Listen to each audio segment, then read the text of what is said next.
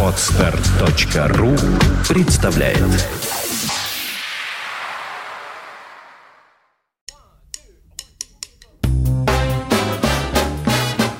Слушать здесь.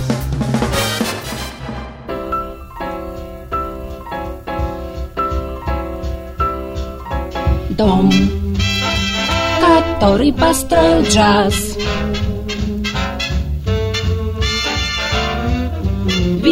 Сбоку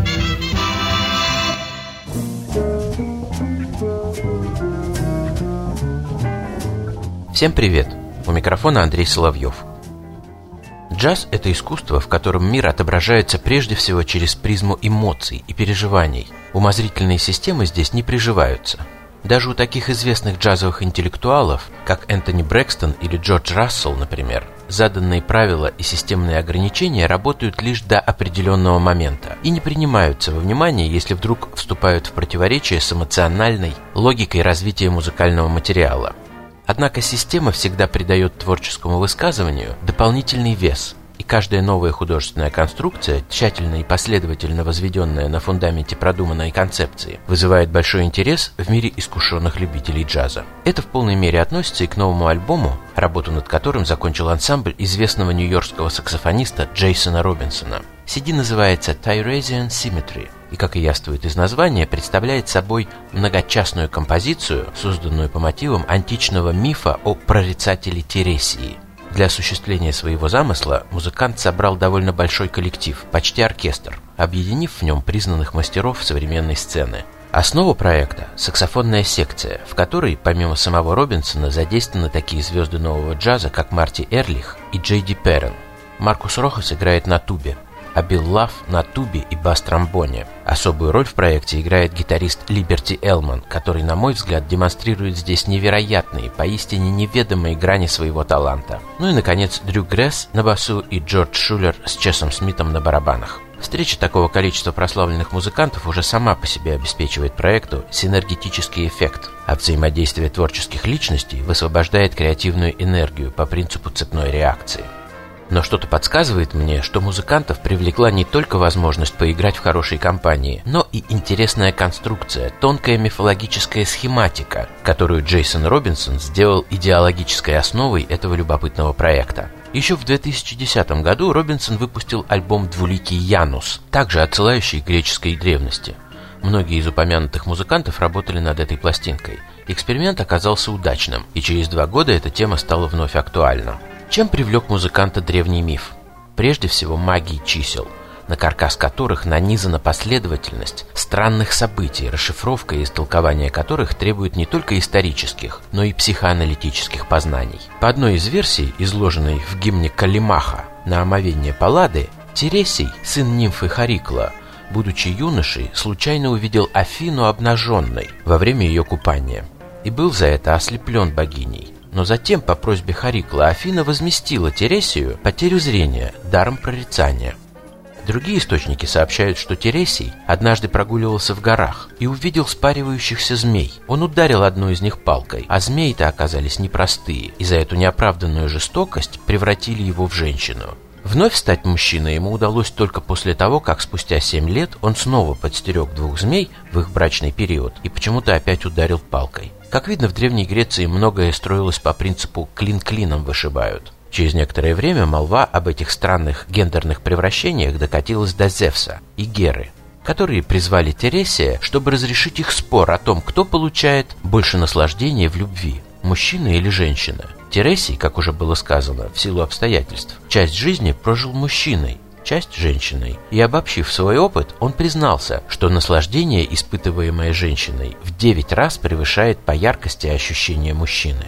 За такой вердикт разгневанная Гера, которую почему-то совсем не обрадовало искреннее признание Тересия, ослепила его, а Зевс частично компенсировал это наказание, наделив Тересия даром прорицателя и продлив ему жизнь в семь раз, ну и так далее. Даже если цепочка невероятных событий не впечатляет современного человека, его не может не привлечь особое внимание к числовым соотношениям, которыми отличается этот миф. Именно цифры заинтересовали Джейсона Робинсона, который выстроил на их основе музыкально-математический код, регулирующий все перипетии музыкального цикла. И неважно, насколько глубоко участники проекта прониклись нумерологическими идеями Робинсона, так или иначе, этот миф подтолкнул их на создание цельной и интересной работы, которая, как мне представляется, стала заметным событием в джазовом мире. Thank you.